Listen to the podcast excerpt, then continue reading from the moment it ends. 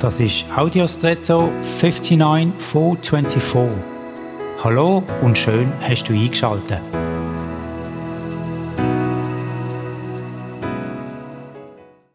Wenn ich vor einem Gebäude stand und es anschaue von allen Seiten, kann ich mir eine gute Meinung von ihm bilden, zumindest vom Äußeren.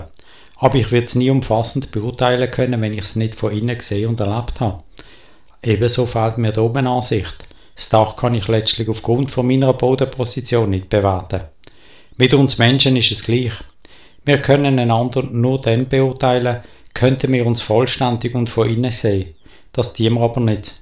Und trotzdem beurteilen wir einander laufend und werden beurteilt. Das ist schon zur Zeit vom Apostel Paulus so gesehen.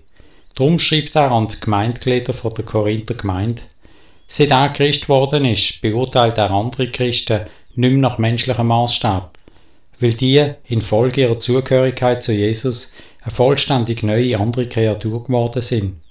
Das beeindruckt mich und fordert mich positiv in meinem Umgang mit anderen heraus.